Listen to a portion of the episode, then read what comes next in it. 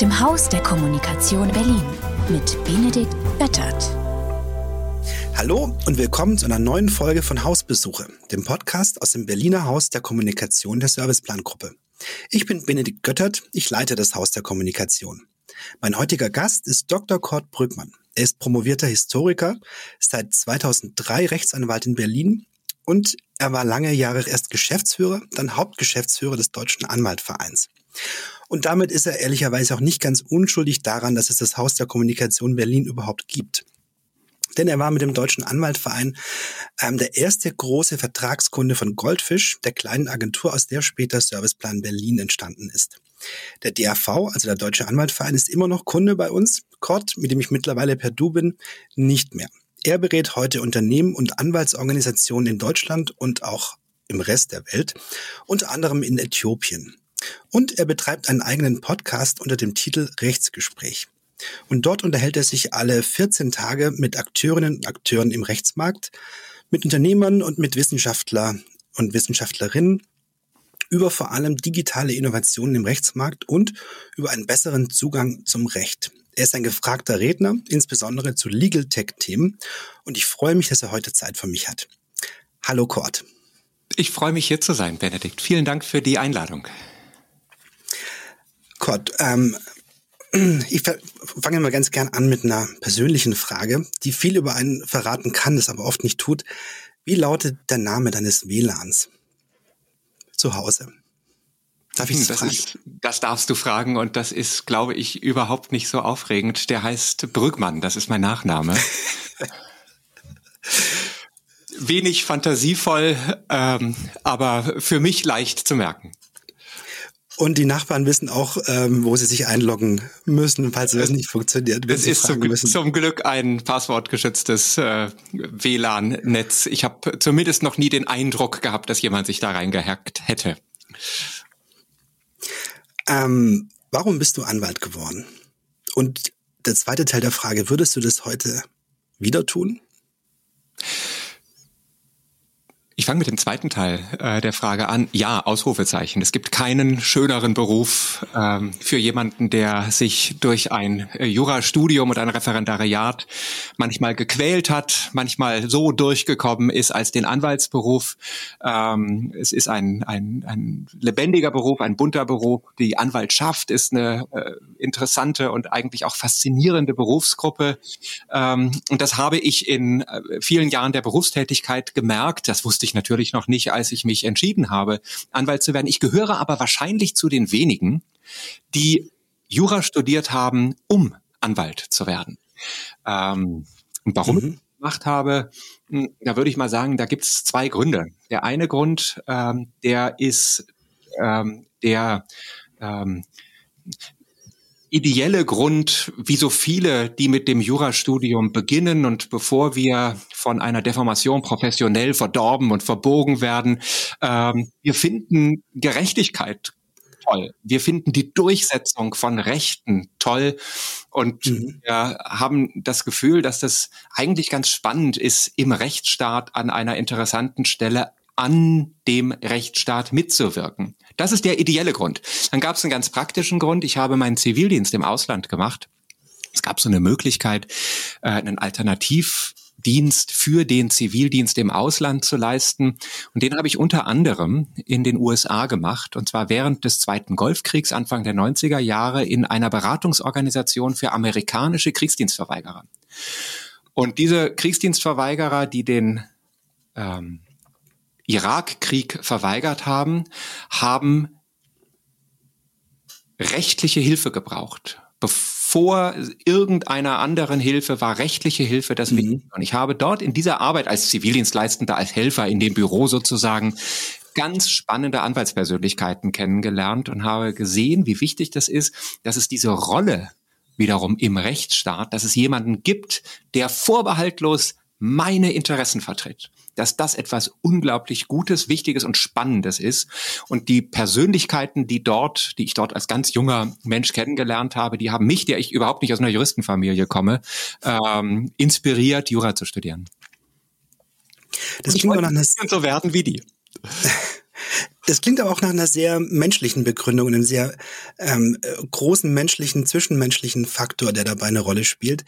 Wenn man sich jetzt die, die Geschichte anguckt, du hast mir erzählt, früher wurde das Recht über, über Jahrhunderte teilweise auch mündlich über, über, überliefert oder weitergegeben. Ähm, dann gab es irgendwann, zumindest erinnere ich mich so an die, das Idealbild von Liebling Kreuzberg, so die kleine Kanzlei, die alle Rechtsthemen, welche auch immer es sind, ähm, ähm, bearbeiten kann und, ähm, und um die Ecke sofort helfen kann, bis hin zu den ähm, tollen Top weltweiten Firmen, wo ein, weiß ich, Suits mit Harvey Specter irgendwie so eine Rolle ist, die was ganz anderes verkörpert und gleichzeitig mittlerweile vermutlich ganz viel künstliche Intelligenz eine Rolle spielt und vielleicht der menschliche Faktor kleiner wird, Fragezeichen oder auch nicht also lange Herleitung, die Frage ist eigentlich, wie lange wird es denn diesen, diese kleine Kanzlei um die Ecke, diese sympathische, nette, die nicht so hohe Stundensätze hat und nicht so viele Vorurteile zutreffen, wie lange wird es die denn noch geben? Oder gibt es die gar nicht mehr? Also die wird es nicht mehr lange geben, aber manche wird es noch ganz lange geben. Ähm, der, der, der große Umbruch in der Anwaltschaft, der hat schon vor einigen Jahren begonnen, ist zum Teil durch Corona verstärkt worden, ist zum Teil durch die Einführung des elektronischen Rechtsverkehrs verstärkt worden. Die typische Generalistin, den typischen Generalisten, den gab es ganz, ganz lange, den gibt es auch immer noch, aber der wird, das zeigen übrigens auch Studien weltweit und in Deutschland, in seiner Bedeutung zurückgedrängt. Ich würde die Frage in einem Punkt, wenn ich das darf, ähm, präzisieren. Diese mhm. Anwältinnen und Anwälte, ähm, die Generalisten, die haben normalerweise keinen geringen Stundensatz, sondern ähm, die rechnen noch nach einer gesetzlichen Gebührentabelle ab. Das ist etwas, das gibt's in Deutschland. Das gibt es in ganz vielen anderen, in den meisten Ländern nicht. Und das ist etwas, was es hilft, oder was es unterstützt, unseren Rechtsstaat berechenbar zu machen. Das heißt, unabhängig vom Aufwand, der in dem Fall anfällt, gibt es für einen bestimmten Streitwert, einen bestimmten Gegenstandswert eine bestimmte Summe. Und dieses gesetzliche System schafft einerseits Vorhersehbarkeit von Streitigkeiten. Ich weiß, anders als in vielen, vielen anderen Ländern, ungefähr, was mich dieser Streit kosten wird. Und mhm. der führt dazu, dass ich sage mal ganz einfach gesagt, die Anwaltskanzlei in kleinen, einfachen Fällen einen ordentlichen Gewinn machen kann und in manchen anderen sehr komplexen Fällen aber verpflichtet ist, genauso sorgfältig zu sein wie in einem einfachen Fall. Das heißt, das Bild über die deutsche Anwaltschaft ist immer noch von amerikanischen Fernsehserien ähm, zumindest verwirrt. Das ja, vermutlich. Sagen, ver verwirrt ist es vermutlich sowieso, äh, aber es ist auch durch deutsche Fernsehserien äh, verwirrt, denn es gibt ganz, ganz selten mal eine Fernsehserie, in der eine Anwältin oder ein Anwalt wirklich präzise dargestellt wird. Es ist übrigens auch gar nicht so einfach, aber das ist vielleicht eine Frage, die ich an den Kommunikator zurückgeben kann. Wie willst du eigentlich Anwaltstätigkeit sexy bebildern. Das ist keine Tätigkeit, die sofort spannende Bilder im Kopf auslöst. Das habe ich übrigens, wenn ich diesen kleinen Schwenk machen darf, das habe ich gemerkt, als ich 2015, 2016 mal eine NGO ins Leben gerufen habe, die damals ähm, in dem Lager Moria auf der Insel Lesbos unentgeltliche Anwaltsberatung angeboten hat, neben anderen humanitären Organisationen. Als wir irgendwann so weit waren, dass es der kleinen Initiative eine NGO geworden mhm. ist, haben wir gesagt, jetzt brauchen wir auch Werbung Werbematerialien, jetzt brauchen wir bunte Bilder. Und dann haben wir festgestellt, dass wir im Grunde genommen keine Chance haben gegen die Bilder von den NGOs, die jeden Tag 100 oder 1000 Teller Suppe verteilen, weil man das einfach viel schöner darstellen kann. Also Anwaltsbilder sind ohnehin, glaube ich, schwer zu malen und schwer zu zeichnen. Und dann werden sie auch häufig verzerrt, denn die Tätigkeit einer Anwältin, eines Anwalts findet ja auch ganz häufig im Hintergrund statt. Nur als eine Zahl, 70 bis 80 Prozent aller anwaltlichen Arbeit findet im Büro außerhalb von Gerichtszellen statt. Also wenn es eine Suppe wäre, dann wäre es eher eine Buchstabensuppe. Das ist, das ist, das ist schön und das ist vielleicht sogar ein gutes Beispiel. Wenn ihr in eurem Pro Bono Budget noch was frei habt, dann verbinde ich euch mal mit den European Lawyers in Lesbos, die es immer noch gibt, die übrigens gerade nach Polen sich erweitert haben und in andere Länder gehen, weil der Bedarf nach unentgeltlicher Rechtsberatung für die sogenannten vulnerablen Bevölkerungsgruppen größer ist denn je. Mhm. Ja, spannendes Thema. Du berätst ja auch die. Ich komme, wenn ich das noch gerade sagen darf, weil du gerade noch mal, du hast ja die Frage gestellt nach dem Generalisten. Stirbt der Generalist aus oder wird mhm. er noch überleben? Und ich habe ja begonnen, den Generalisten wird es nicht mehr lange geben. Ich würde den Satz aber ergänzen. Den wird es nicht mehr lange geben, wenn er sein Geschäftsmodell nicht ändert. Mhm. Wer sein Geschäftsmodell ändert, kann auch als Generalistin, als Generalist oder als Teilfachfrau Teilfachmann in einem Kanzleiverbund durchaus erfolgreich sein. Der Deutsche Anwaltverein, für den ich mal gearbeitet habe, der hat vor kurzem ein Modell von Praxisnetzwerken ins Leben gerufen, Anwälte sind nie wie Allgemeinärzte die erste Stelle, wo sortiert wird, wo man hingeht, um zu wissen, was man wahrscheinlich hat, um dann zum, Fachan, äh, zum, zum Facharzt geschickt zu werden. Deswegen gibt es das Bedürfnis nach einem Allgemeinanwalt wie einem Allgemeinarzt nicht. Aber es gibt natürlich immer noch und wird es auch immer geben das Bedürfnis nach günstigem Rechtsrat für einfache Fälle, für nicht so ganz komplexe Fälle, äh, für Fälle, bei denen es auch wichtig ist, dass der Anwalt verschiedene Rechtsgebiete beherrscht. Denn mir ist das selber schon häufig und jedem Anwalt ist das häufig passiert, dass ein Mandant, ein potenzieller Mandant kommt und sagt, ich habe hier ein Mietrechtsproblem und dann stelle ich am Ende fest, es ist in Wirklichkeit ein Problem aus dem Erbrecht oder mhm. umgekehrt oder so ähnlich. Und deswegen ist dieses allgemeine im Allgemeinanwalt etwas, was sicherlich überdauern wird.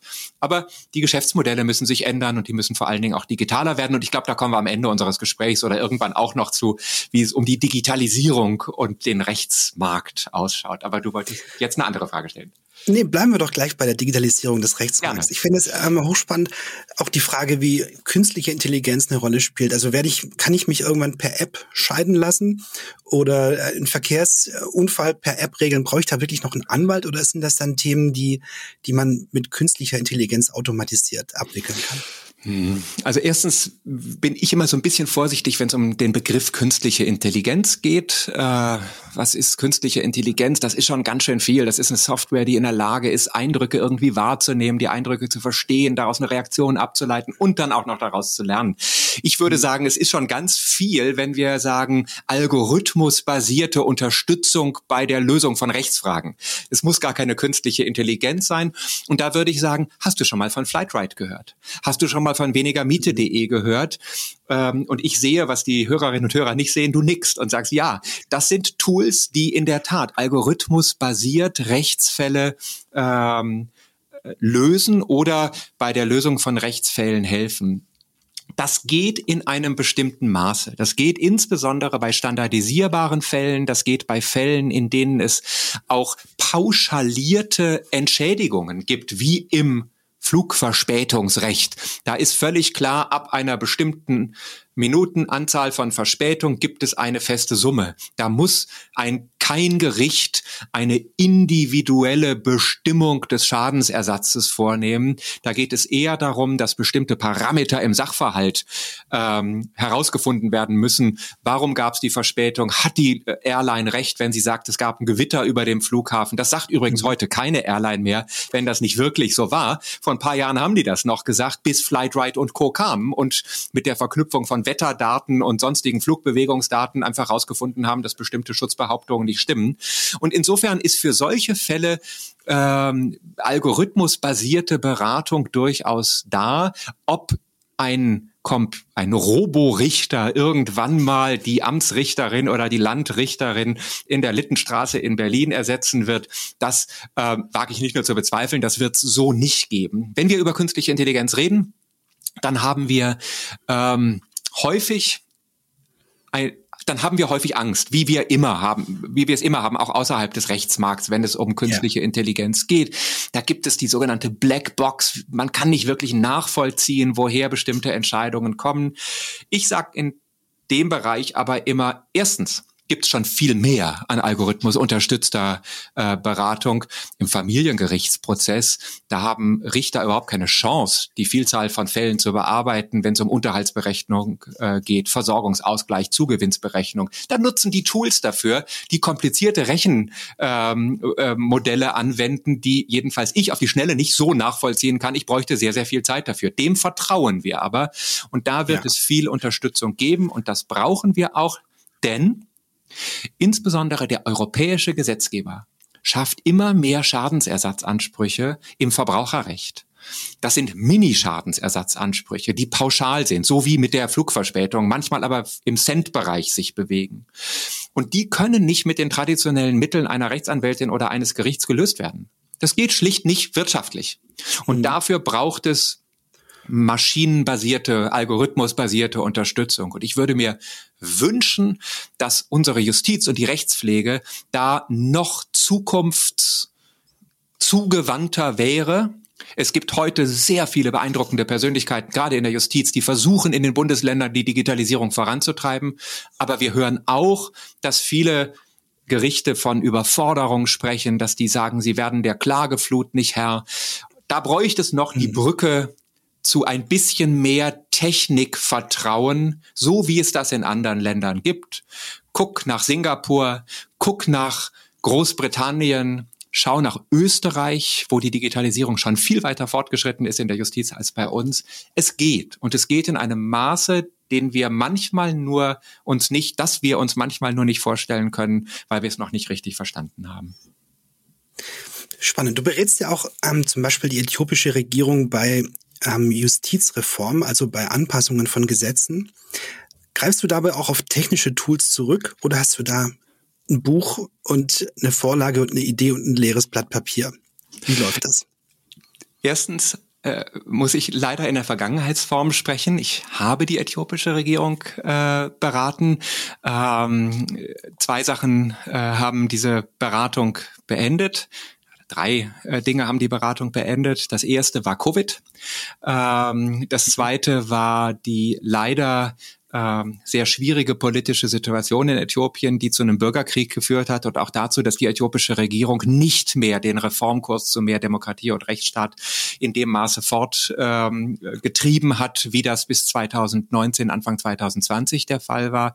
Und das Dritte war, dass das Gesetz, zu dem ich beraten habe, tatsächlich dann in Kraft getreten ist. So, wie habe ich da beraten? Ich habe ähm, ganz altmodisch beraten. Ich habe mich häufig über äh, fast zwei Jahre ungefähr einmal im Monat in ein Flugzeug gesetzt und bin nach Addis Abeba geflogen ähm, und habe dort mit Kolleginnen und Kollegen mich um einen Tisch gesetzt. Und wir haben versucht herauszufinden, welche guten Beispiele für Justiz insbesondere Anwaltsgesetze es in der ganzen Welt gibt. Und wir haben versucht, diese Beispiele uns anzuschauen und zu gucken, welches der Modelle möglicherweise für das Rechtssystem in Äthiopien helfen kann. Aber ich bin auch nicht nur in Addis Abeba gewesen. Mir war es ganz wichtig, weil Äthiopien auch ein föderaler Staat ist wie Deutschland, in die Bundesstaaten Äthiopiens zu reisen mhm. und mit den lokalen Akteurinnen und Akteuren, die letztlich den Rechtsstaat ja umsetzen vor Ort, zu sprechen, um auch deren Bedürfnisse zu verstehen und um deren äh, Reformwünsche mitzunehmen. Also dieser Beratungsprozess war wie viele ge konkrete Gesetzesberatungsprozesse eigentlich kein Beratungsprozess, sondern ein Prozess, in dem ich versucht habe, ganz viele Fragen zu stellen ähm, und über viele Fragen und viele Beispiele, äh, wie man es machen kann, bei den Kolleginnen und Kollegen in Äthiopien eine Idee im Kopf entstehen zu lassen, wie ein gutes Anwaltsrecht ausschauen könnte. Und gutes Anwaltsrecht bedeutet übrigens in drei Sätzen gesagt, ein Recht, was Leitplanken schafft, innerhalb derer die Anwaltschaft geschützt ist, frei für ihre Mandantinnen und Mandanten arbeiten kann, keine Angst vor staatlicher Einflussnahme haben muss und andererseits aber auch, was so stabil ist, dass es die Anwaltschaft als Berufsgruppe geben kann, als wirtschaftlich funktionierende Berufsgruppe geben kann, damit eben auch die Generalistin vor Ort in einem kleinen Dorf in Äthiopien in der Lage ist, mit anwaltlicher Tätigkeiten Auskommen zu finden. Mhm. Wir leben ja eigentlich in einer ganz aufregenden Zeit. Es könnte passieren, dass in, in, im nächsten Jahrzehnt vielleicht tatsächlich die Idee von Elon Musk ähm, Realität wird, dass er Menschen auf den Mars fliegt Vielleicht wird es auch nie passieren, aber vielleicht wird es tatsächlich in unserem Leben noch passieren. Und ich glaube, das Ziel ist, eine Million Menschen auf den Mars zu bringen, um eine Zivilisation starten zu können. Wenn im pro Flieger vielleicht tausend oder in jedem Raumschiff tausend mitfliegen könnten, im wievielten müssten denn die ersten Juristen dabei sein?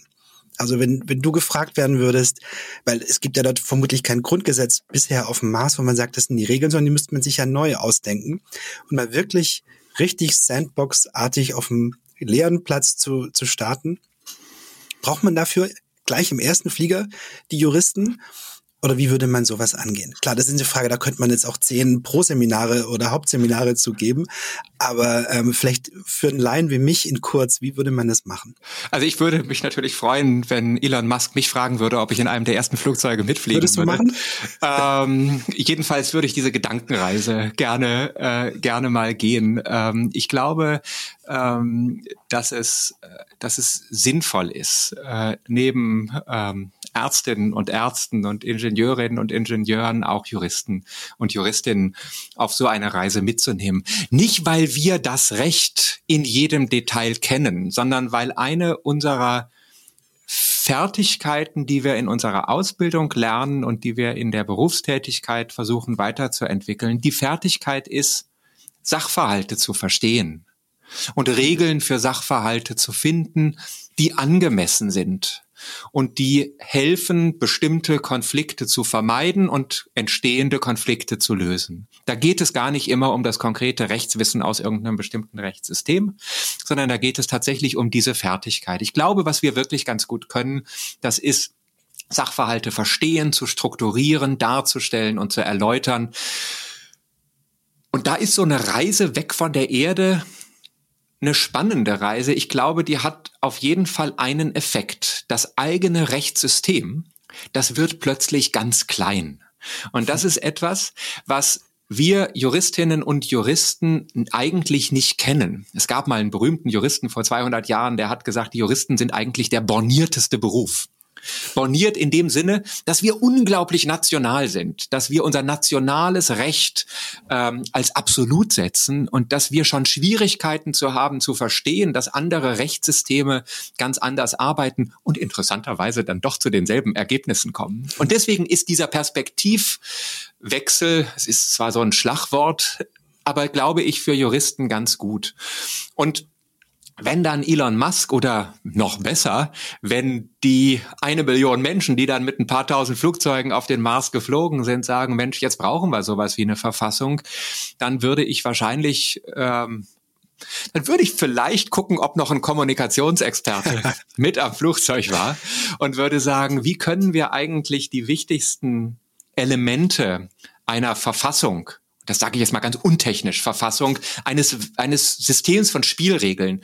Wie können wir diese Elemente eigentlich gemeinsam verabschieden? Und was gehört dazu? Aus meiner Sicht gehört dazu, dass es so etwas wie Grundrechte gibt, dass wir verschriftlichen, dass es bestimmte unveräußerliche Rechte gibt, dass es so ein bisschen etwas wie das gibt, was wir Juristen Staatsorganisationen nennen, dass es Spielregeln für Institutionen gibt.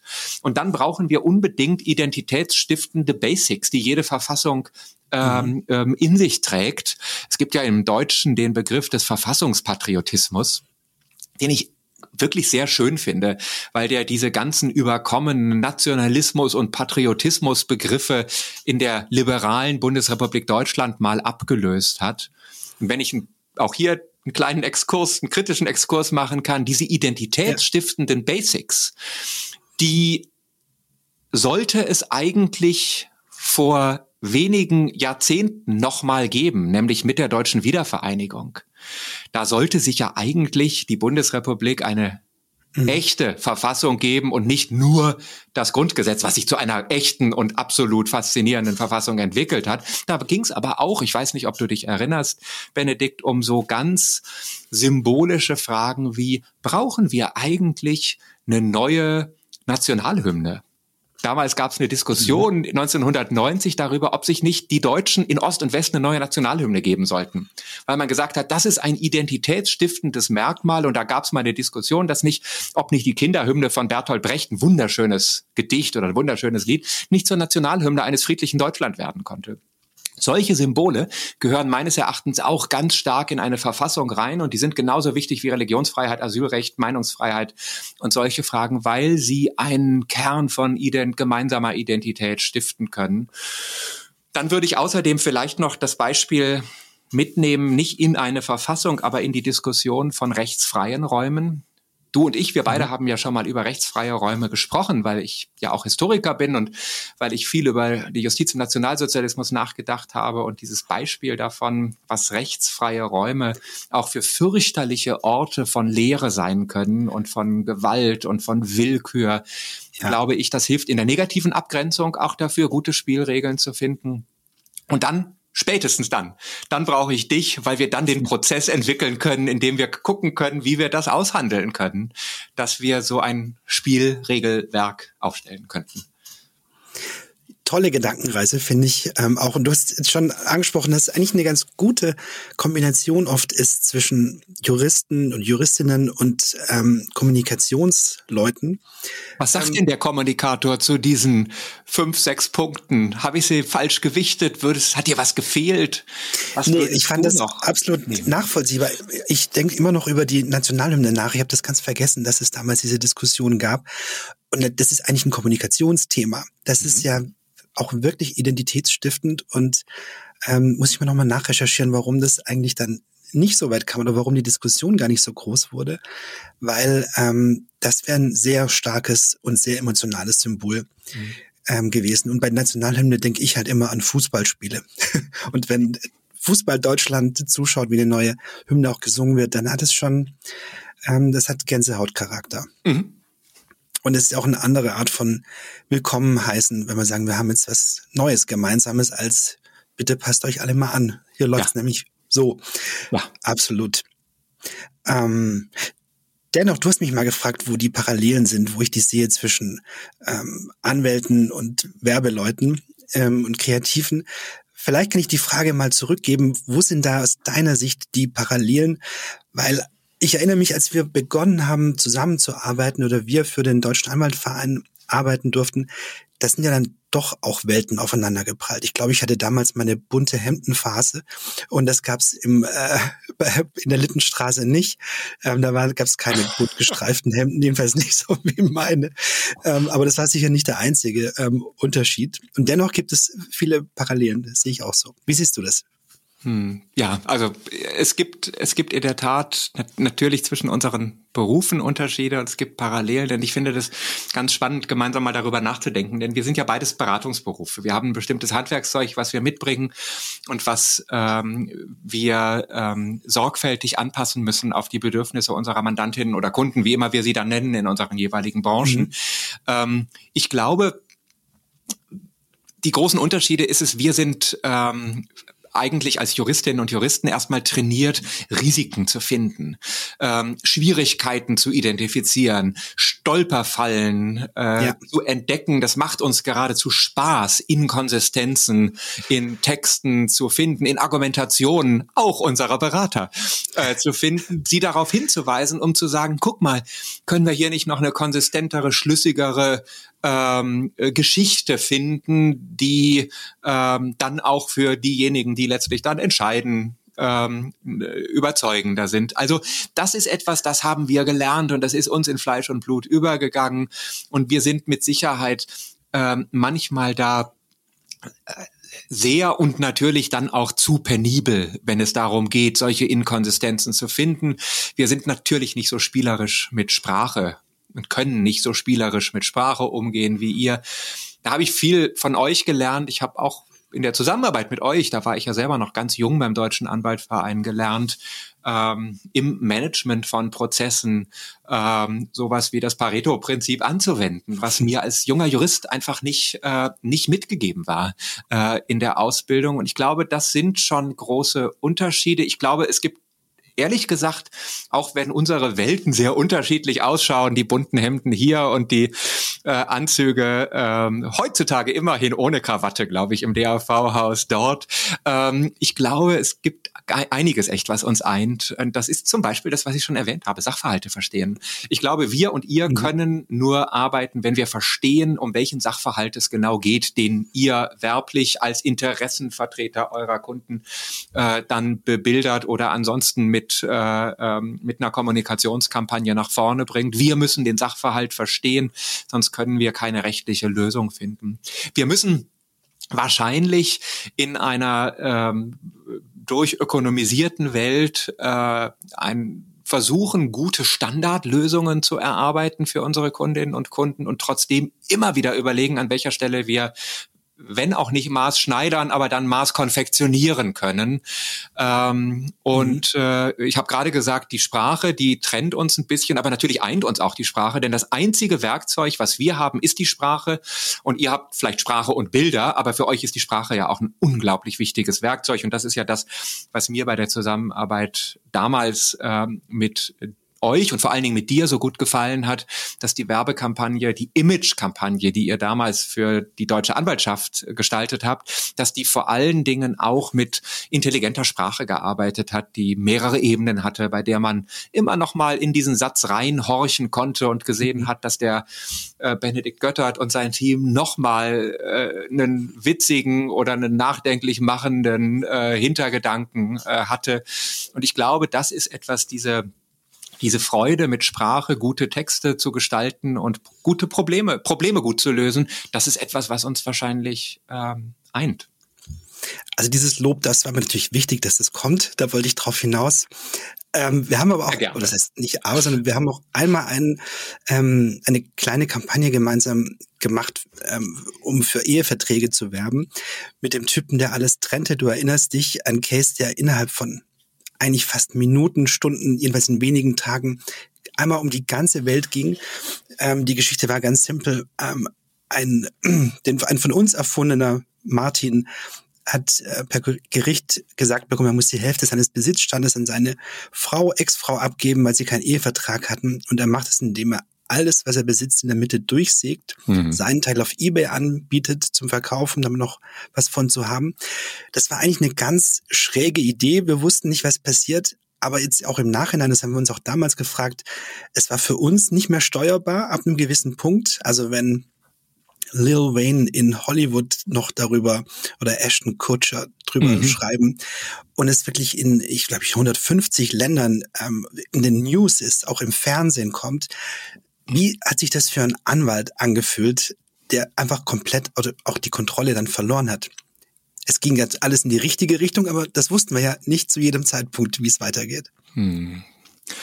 Ähm, das hat nur funktioniert, weil ich dem Team, was bei uns im Deutschen Anwaltverein für diese Kampagne zuständig war und euch vertraut habe.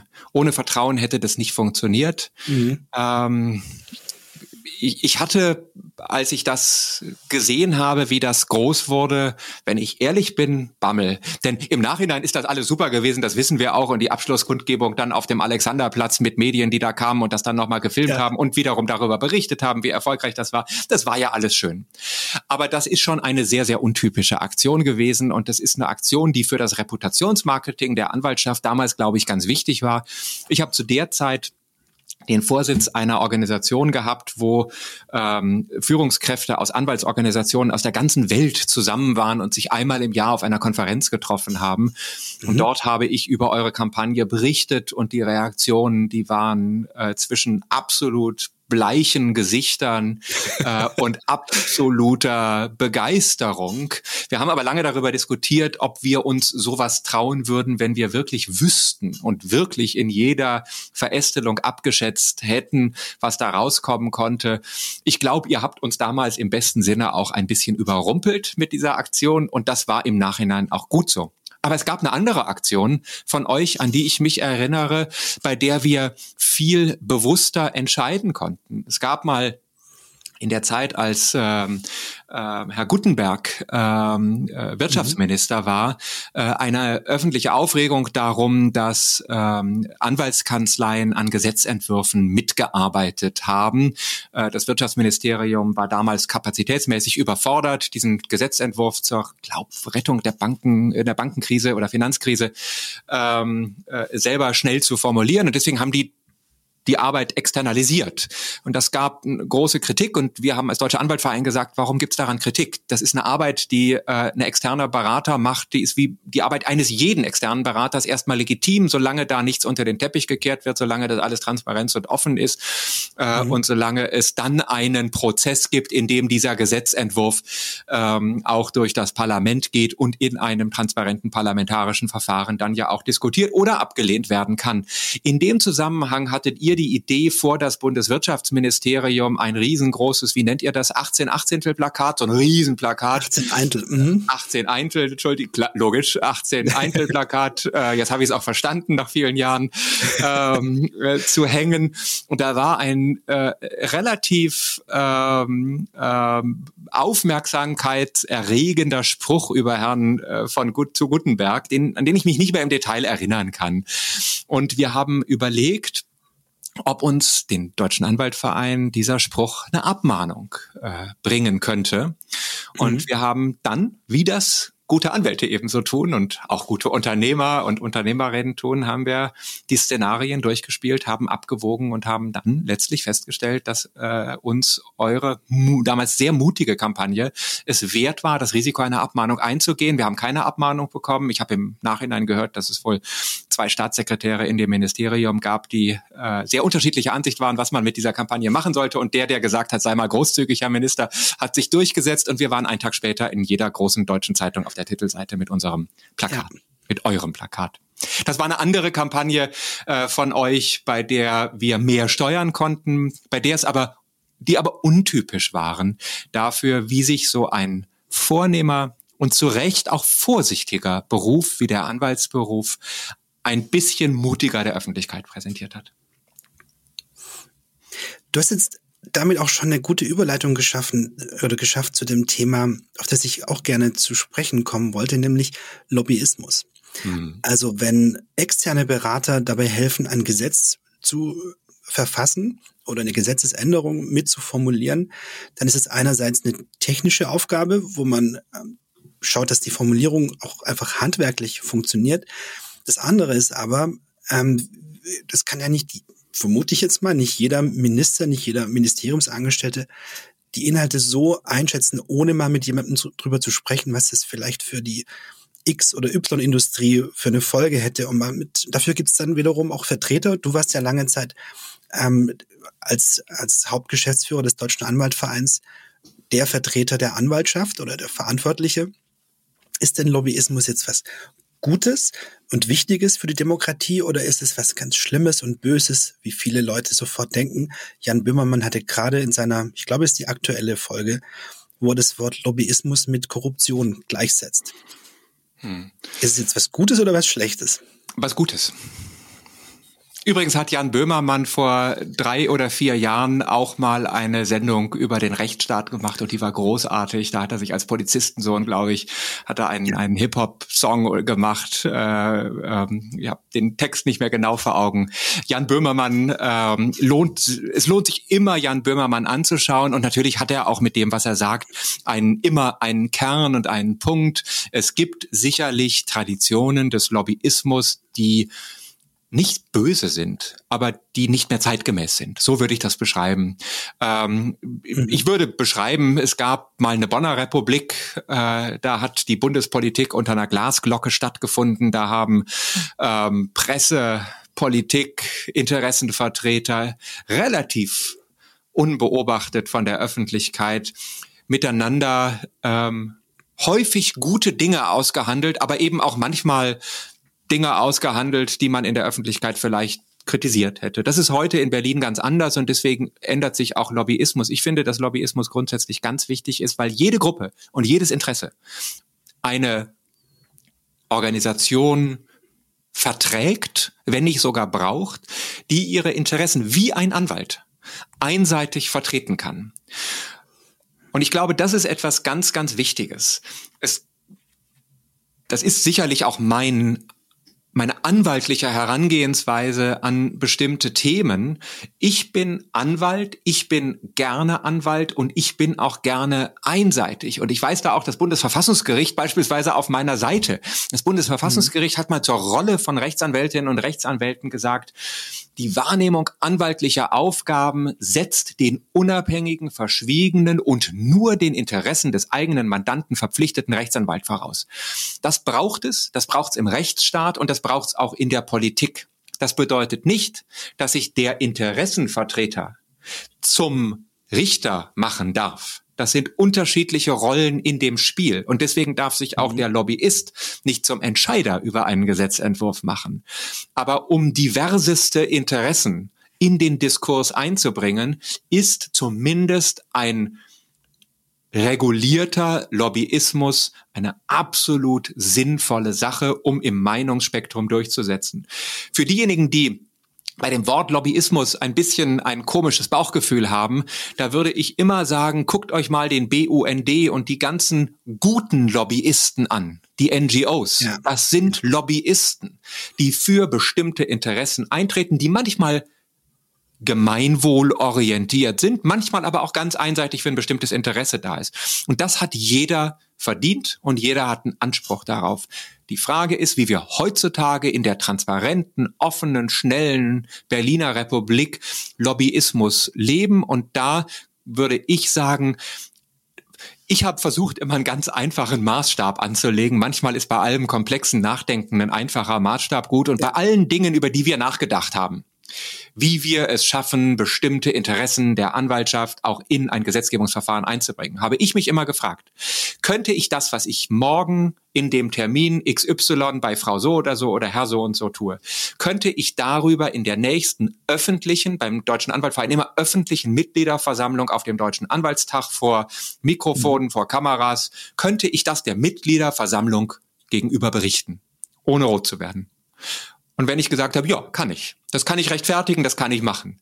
Auch wenn das mhm. was Teures war, was uns viel Geld gekostet hat, weil wir für ein kleines Thema mit vier Personen irgendwie auf einen anderen Kontinent geflogen sind, um eine bestimmte, bestimmte Sache durchzusetzen bei einem internationalen Gremium oder wenn es eine Kleinigkeit war, die früher in irgendeinem Hinterzimmer sich abgespielt hätte. Ich habe immer gesagt, wenn ich darüber offen berichten kann, dann ist es auch in Ordnung. Und das war für mich so der Punkt. Und ich glaube, dass deswegen alle diese Dinge wie legislativer Fußabdruck mhm. ja, dass man in Gesetzen nachweist, wer diese Formulierung eingebracht hat, vor der manche möglicherweise ein bisschen Angst haben, etwas ist, wo ich sage, als Lobbyist und Interessenvertreter hätte ich davor nie Angst gehabt. Ich hätte immer gesagt, yay, das kann ich im nächsten Jahresbericht meinen Mitgliedern gegenüber öffentlich berichten, weil wir wieder mal Erfolg hatten. Ich will die Welt nicht ganz so einfach darstellen, die in Wirklichkeit viel komplizierter ist, aber ich glaube, dass mit Transparenz und einem guten Regelwerk Lobbyismus ganz, ganz wichtig ist. Und er verändert sich und nicht nur so, wie ich es jetzt beschrieben habe, sondern Lobbyismus und Interessenvertretung verändert sich wie die Gesellschaft und wie die Politik mit der Gesellschaft und der Politik. Und das heißt im Umkehrschluss auch ein, also eine Interessens Findung oder Politik, ohne dass die Politiker mit Interessensvertretern reden dürften. Also angenommen, man wird jetzt gewählt und man wird vier Jahre kommt man in den Bundestag und der wird dann für vier Jahre von außen verschlossen und niemand geht raus und niemand geht rein. Das wäre schlechter für das Gemeinwohl. Da würde weniger Gutes bei rauskommen, wenn diese Gespräche nicht stattfinden, wenn es nicht Werben für Positionen gibt und ähm, das Einbringen von Interessen. Ab, absolut, das würde ich auf jeden Fall sagen. Und deswegen ist es aus meiner Sicht beispielsweise auch überhaupt kein großes Problem, dass die Qualität, die handwerkliche Qualität von Gesetzen häufig nicht immer den allerhöchsten Ansprüchen genügt, weil Gesetze hm. Ergebnis eines Aushandlungsprozesses ist. Ich möchte nicht sieben weise Frauen oder sieben weise Männer haben, die in hm. dem von dir beschriebenen Parlament in irgendeinem Nebenraum sitzen und die aller, allerbesten Legisten sind und Gesetze formulieren, die handwerklich allerhöchsten Ansprüchen äh, genügen. Ich möchte Gesetze haben, die natürlich eine gesunde und, und, und, und äh, handwerklich gute Basis haben, die aber durchaus in bestimmten Punkten auch erkennen lassen, dass sie das Ergebnis eines Aushandlungsprozesses zwischen verschiedenen Gruppen sind.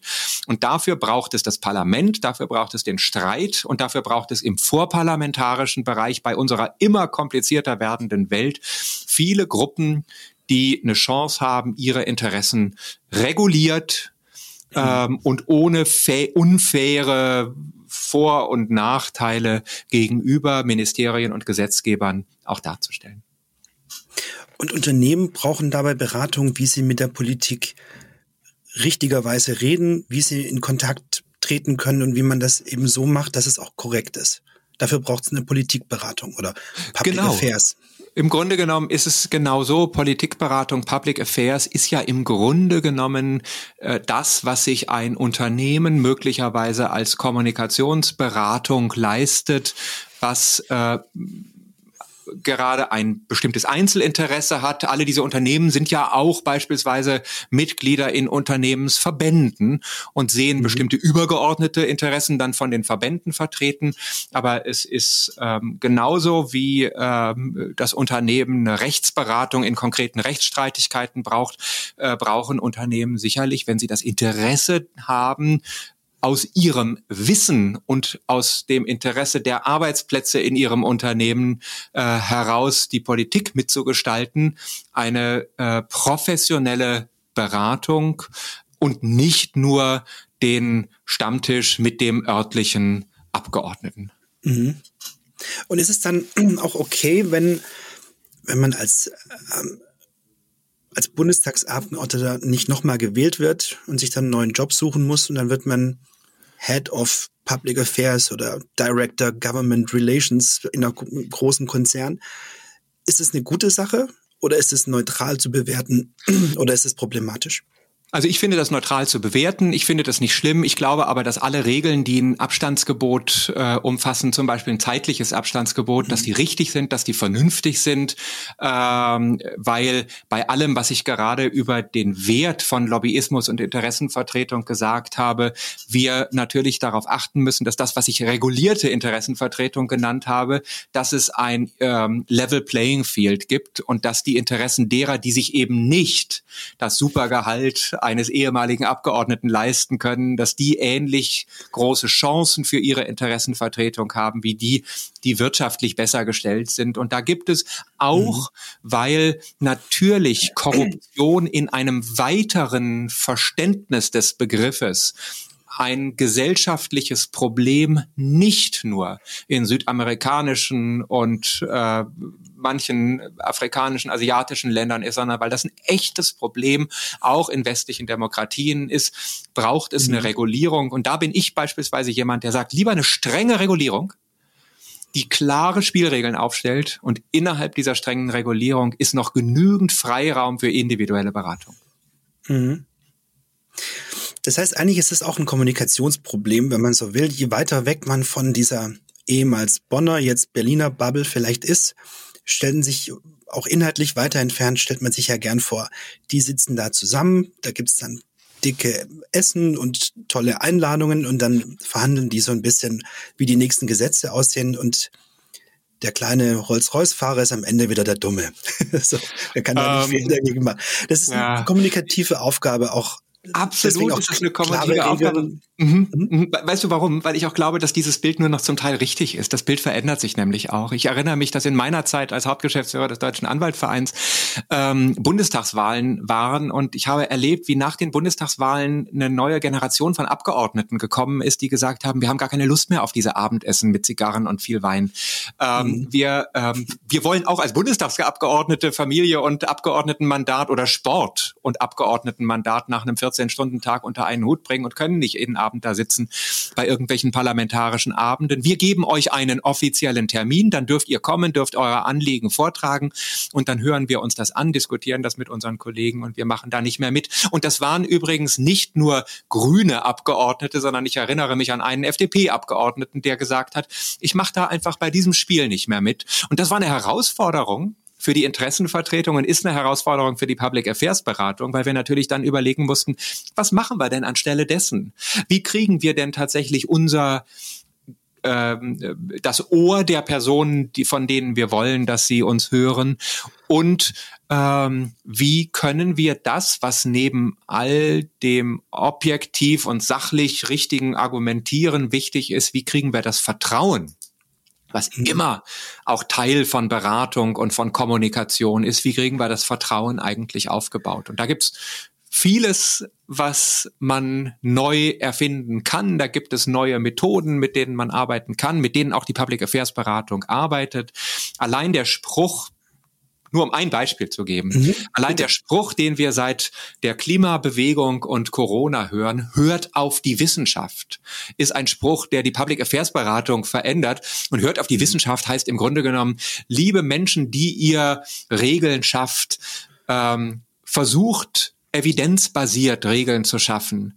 Und wir, die Interessenvertreter, wir versuchen euch Evidenz zu geben. Wir haben also auch tatsächlich versucht, mehr Umfragen zu machen. Wir haben versucht, die Wirklichkeit, die Rechtswirklichkeit besser zu beschreiben und nicht nur die anekdotischen, ähm, die anekdotische Evidenz der zusammengelegten 17 Leute aus einem Ausschuss als Meinung des gesamten Verbandes anzuschauen. Und ich glaube, datengetriebene Politik, evidenzbasierte Gesetzgebung, das sind Punkte, bei denen noch ganz ganz viel entwickelt werden kann und bei dem auch Politikberatung noch eine Menge von anderen Branchen lernen kann. Und das ist auch die Nachfrage, die die Politik hat.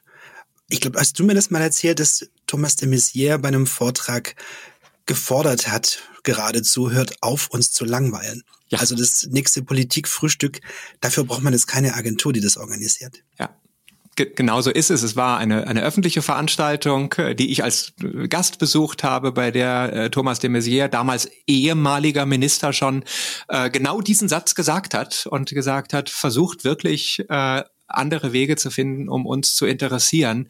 Äh, wir sind es insbesondere, wenn wir lange in diesem Geschäft sind, leid, immer wieder dieselben Formate äh, zu haben. Und das ist nun wirklich eine kreative Aufgabe, neue Formate finden, neue Formate für Kommunikation zu finden.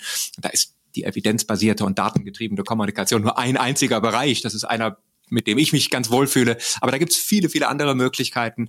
Und ich glaube, das ist eine Aufgabe für äh, Kommunikationsagenturen, für Verbände, aber auch für die Nachfrageseite auf Unternehmensseite von Kommunikation neu nachzudenken und zu überlegen, was mhm. angemessen ist äh, in der politischen Kommunikation.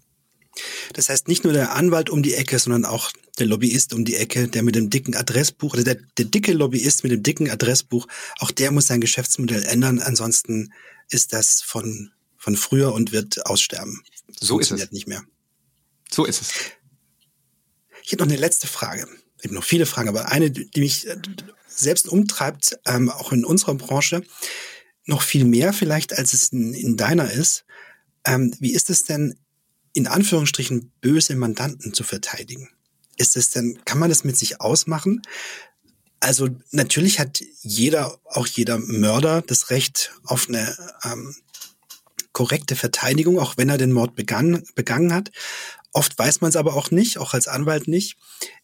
Wie reagiert oder wie, wie, was ist deine Begründung, jemand, jemand, einen bösen Menschen zu verteidigen? Es gibt ja auch in Anführungsstrichen böse Kunden oder Kunden, wo Mitarbeiterinnen oder Mitarbeiter sagen, für, für die möchte ich eigentlich nicht arbeiten. Und man kann da sowohl sagen, verstehe ich, als auch ist aber eigentlich auch unser Beruf, sofern sie sich an die Regeln halten, zu sagen, wir, wir geben denen eine Stimme. Wenn sie zum Beispiel auch sagen, sie haben verstanden und wollen jetzt mit Transparenz, Change kommunizieren, ist eigentlich toll. Aber wie, wie gehst du in, in, bei, bei dir damit um? Ich glaube, auch da will ich versuchen, eine zweigeteilte Antwort zu geben. Es gibt den Bereich, wo es eher eher sogar einfach ist. Und das ist der Bereich des Strafrechts, mhm. ähm, bei dem es äh, darum geht, böse potenzielle Straftäter, Angeklagte, die normativ als unschuldig gelten, zu vertreten. Da kann man, glaube ich, immer, wenn man das selber vor sich rechtfertigen kann, sagen, der Rechtsstaat ist für alle da. Der bewährt sich dadurch, dass er auch dem Angeklagten, dem das schlimmste Verbrechen zur Last gelegt wird, Verfahrensrechte gewährt. Der Anwalt sagt ja nicht, ich box dich da raus. Das macht übrigens nur der schlechte Anwalt in der Fernsehserie. Der gute Anwalt sagt, ich sorge dafür, dass der Staat auch angesichts von ungeheuren Vorwürfen Verfahrensrechte gewährt. und nur dann, wenn er nach den Spielregeln gearbeitet hat, zu einer mhm. Verurteilung kommen kann.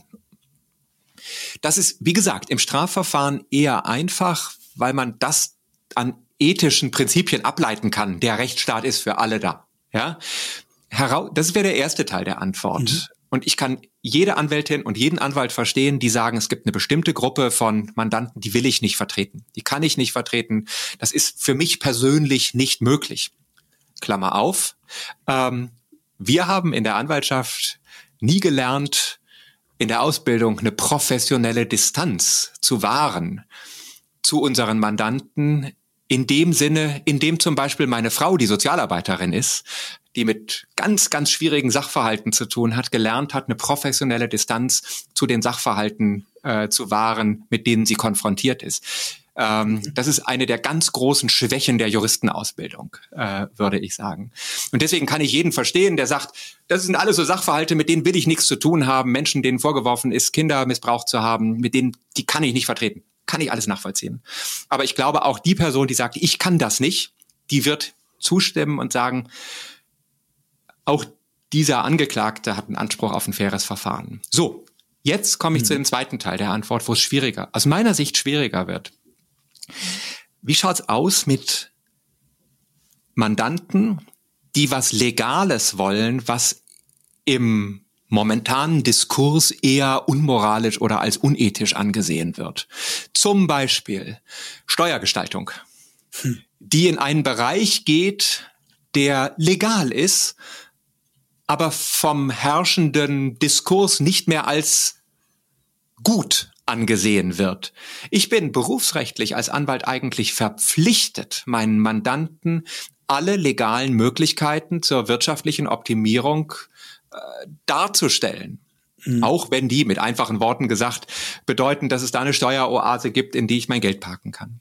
Ganz schwierige Frage. Wie schaut's mit dem Lieferketten, mit der Lieferkettenproblematik an? Wie schaut es aus, wenn ich einen Mandanten habe, der möglicherweise ein Einzelhändler ist, der von einer Firma, die gerade in einer negativen äh, Schlagzeilen äh, hatte, die Jeans sich beliefern lässt, weil wir alle wissen, dass diese Jeans unter ausbeuterischen und unakzeptablen Bedingungen produziert worden sind. Aber es ist nach geltendem Recht legal, die über die Lieferkette in Deutschland in dem Geschäft zu verkaufen. Und ich mhm. glaube, das ist der Bereich, wo wir eine ethische Diskussion äh, führen müssen. Das ist keine rechtliche Diskussion, um die es dann geht. Und wo ich glaube, dass der Diskurs wichtig und vernünftig ist. Ähm, ich glaube, dass sich da unsere Gesellschaft auch gerade verändert, weil wir sehen, dass viele dieser moralischen Regeln plötzlich in Rechtsregeln umgesetzt werden. Wir haben plötzlich ein Lieferketten-Sorgfaltspflichtengesetz. Jetzt wird plötzlich aus dem, was wir als ethisch bezeichnet haben, Recht. Und dann ist es wiederum klar. Aber wie wir in diesem schwierigen Graubereich äh, anwaltlich tätig äh, werden können, das ist eine echte Herausforderung und da kann ich als Anwalt und so als ehemaliger Lobbyist, ich bin's ja nicht mehr, immer nur sagen, es ist die Aufgabe des Staates, auch einen Anwaltsberuf bereitzuhalten, in dem eine nur an rechtlichen Prinzipien orientierte Beratung stattfinden kann. Anwälte haben nicht die Aufgabe, ihre Mandanten zu guten Menschen zu machen sondern sie haben die Aufgabe, ihnen den Rahmen aufzuzeigen, in dem sie handeln dürfen, rechtlich dürfen. Und wie man diesen Rahmen, den wir alle für unsere Tätigkeit haben, ausfüllt, das ist letztlich eine Aufgabe, die jedenfalls nicht im Berufsrecht der Rechtsanwälte zu verordnen ist, verorten ist. Mhm. Ich finde es immer spannend, dir zuzuhören, wenn du über, über Rechtsthemen sprichst. Ich habe von Anfang an gelernt, dass es, es es gibt auch trockene Rechtsthemen, aber grundsätzlich sind Rechtsthemen alles andere als trocken, wenn man dann, wenn es praktisch wird. Also wenn es von der Theorie in die Praxis geht, sind es immer sehr, sehr lebensnahe Themen. Zum Abschluss hätte ich oder würde ich dir gerne noch die Gelegenheit geben, vielleicht einmal kurz zu werben und mir nochmal eine Hilfestellung zu geben, um zu verstehen, in welchem in welcher Nische du gerade unterwegs bist, wenn es äh, bist äh, mit Themen wie Legal Tech und Innovationen im Rechtsmarkt. Da kann ich mir so wenig drunter vorstellen, was das denn konkret, was, was ist eine Innovation im Rechtsmarkt, die dich begeistert oder eine Legal Tech Idee, von der du sagst, alles, was wir auch jetzt schon gesprochen haben, das macht einen Schritt nach vorn. Kannst du, das sind deine, deine 30 Sekunden Werbung für Legal Tech und Innovationen im Rechtsmarkt. Was ist es, was da dein Herz höher schlägen, schlagen Lieber lässt? Benedikt, ich mache dazu einen ganzen Podcast, den Rechtsgespräch-Podcast, der gerade seine 50. Folge hatte. In jeder Folge gibt es zwei Gäste, mit denen ich über diese Themen eine halbe Stunde rede. Ich kann das nicht auf 30 Sekunden runterbrechen. Ich will dazu auch zwei Sachen sagen. Erstens, ich finde es hochinteressant, dass die Technologiediskussion seit Corona auch die Justiz erreicht hat. Und ich mhm. finde es sehr, sehr ähm, äh, positiv, dass ich zum ersten Mal sehe, dass wir in einigen Jahren einen Masterplan bekommen dafür, wie die Justiz wirklich zu einer unternehmens- und verbraucherfreundlicheren Justiz werden kann. Viele Menschen haben Angst vor der Justiz, viele Menschen haben Vorurteile gegenüber der Justiz, viele, die mal mit der Justiz konfrontiert waren und tatsächlich dann aber auch einen Fall erfolgreich zu, vor Gericht gebracht haben, haben eine sehr, sehr hohe Meinung von der Justiz. Das ist der eine Teil, der ist ganz positiv. Wenn ich jetzt aber über Legal Tech Ideen spreche, da will ich gar nicht nach Deutschland gucken, sondern da gebe ich dir ein einziges Beispiel, was länger als 30 Sekunden dauert, aber für einen Kommunikator, glaube ich, ganz, ganz spannend ist. Völlig okay. Das mit den 30 Sekunden ist auch mal mein Job. Wunderbar. Jetzt haben wir, ähm, jetzt gucken wir mal nach Südafrika. In Südafrika gibt es einen Anwalt. Der hat Unternehmen beraten. Robert de Roy heißt der Anwalt. Die Unternehmen, die er beraten hat, waren in der Regel Obstplantagen, große Obstplantagen, die Saisonarbeiter beschäftigt haben. Und diese Saisonarbeiter waren häufig nicht ähm, haben häufig nicht die, äh, die, die äh, wichtigsten Sprachen Südafrikas gesprochen, weil sie entweder aus anderen Ländern kamen oder aus äh, ähm, oder Sprachen sprachen, die eben nicht Afrikaans oder Englisch waren. Die waren häufig Analphabeten und haben noch nicht mal gewusst, dass die Fälle, äh, dass, dass das Recht, was ihr Arbeitsverhältnis äh, leitet, überhaupt mhm. Recht ist, dass das, was ihr Arbeitsverhältnis leitet, überhaupt Recht ist. Und Robert de Roy hat festgestellt, dass das nicht nur ein Problem für die Tausenden von Saisonarbeitern waren, die immer wieder zwischen Saisonarbeitsverhältnis und einer Form von Nicht-Identität existierten. Denn wenn Menschen keinen Pass haben, keine Arbeitsverhältnis haben, keine Social Security Card haben, dann existieren sie häufig nicht. Und dann äh, ja. ist das Leben, was alle äh, sozialen Infrastrukturfragen angeht, ganz schwierig. Robert Roy hat aber auch gemerkt, dass es für die Obstplantagenbesitzer äußerst schwierig war, in diesem fragilen System stabile Arbeitsbeziehungen aufzubauen. Und dann hat der Folgendes gemacht. Der hatte einen Nachbarn oder einen Freund und der war Comiczeichner, einer der bekanntesten Comiczeichner Südafrikas. Und der hat gesagt, ich werde Comic Contracts schreiben. Verträge, die nicht in Textform geschrieben sind, sondern die als Comics gezeichnet sind. Und er hat fantastische Comics gezeichnet wow. und diese Comics haben die Verträge mit den Saisonarbeitern ersetzt und haben den Saisonarbeitern zum ersten Mal die Möglichkeit gegeben, per Bildsprache zu verstehen, dass das, was sie gerade machen, ein vom Arbeitsrecht geschütztes Arbeitsverhältnis ist, bei dem es Pflichten gibt, bei dem es Rechte gibt, bei dem es eine Frist gibt, wann das Arbeitsverhältnis endet. Und die ähm, äh, Besitzer dieser Obstplantagen haben das eingesetzt und haben gemerkt, dass das wirtschaftlich zu deutlich mehr Stabilität und guten Arbeitsverhältnissen geführt hat. Ist das Legal Tech? Nein. Warum äh, beschreibe ich dieses Beispiel? Weil wenige Jahre nachdem das stattgefunden hat und erfolgreich stattgefunden hat, Robert de Roy sagte, und jetzt setze ich noch eins drauf. Und dann hat er mit einem Entwickler, mit einem Softwareentwickler ein Smartphone-Tool gebaut, und mit diesem Smartphone-Tool konnten dann diese Menschen, die allesamt Handys hatten, ähm, Feature Phone heißen die, glaube ich, und nicht Smartphone. Das ist sowas etwas mehr als ein normales Handy und ein bisschen weniger als ein Smartphone. Die konnten auf diesen Feature Phones plötzlich diese Verträge lesen. Die konnten die speichern auf ihren Telefonen und die konnten mhm. die unterzeichnen, ob nur mit einem Kreuz oder mit einem echten Namensschriftzug. Und in diesem Tool, der App auf dem Feature Phone, war ein SMS-Service eingebaut, in dem die Frist des Arbeitsvertragsendes notiert war und zwei Wochen vor Arbeitsvertragsende haben die Arbeiter und der Arbeitgeber eine kleine SMS bekommen und da stand drin, Achtung von Max Müller, das Arbeitsverhältnis endet in zwei Wochen. Beide Seiten setzt euch doch nochmal zusammen und guckt darüber nach, wie ihr dieses Arbeitsverhältnis gut zu Ende bringt oder verlängern könnt. Das ist ein Legal Tech Tool, was ein Simple Tech Tool ist, mhm. was Tausenden von Menschen geholfen hat und was mir zeigt, dass Legal Tech gar nicht immer künstliche Intelligenz sein muss, sondern dass Legal Tech ganz häufig hilft in Sachverhalten, in denen Menschen gar nicht wissen, dass ihr Leben auch von Recht organisiert wird und es stabilisiert und letztlich führt das dazu, dass der Rechtsverdruss weniger wird und dass dann auch der Glauben an rechtsstaatliche Strukturen insgesamt größer wird. Und dafür braucht es manchmal eben nur eine App auf dem Handy. Vielen, vielen Dank, Kurt, für das tolle Gespräch, für den tollen Case äh, zum Abschluss. Wirklich ein ähm, bemerkenswert einfache und gute Idee. Und das ist dann vielleicht doch nochmal eine Gemeinsamkeit, ähm, die unsere Branchen überschneidet. Und auch zum Schluss, vielleicht war das dann noch einmal eine Gegen- oder ein Gegenbeweis, ähm, dass es nicht nur Sprache ist, sondern vielleicht auch manchmal, oder nicht nur Buchstaben, sondern manchmal auch ein anderes Tool sein kann, mit dem Anwältinnen und Anwälte überzeugen. Vielen Dank, Kurt. Vielen Dank für deine guten Fragen. Es hat Spaß gemacht, mit dir zu sprechen. Dankeschön. Tschüss. Vielen Dank. Ciao.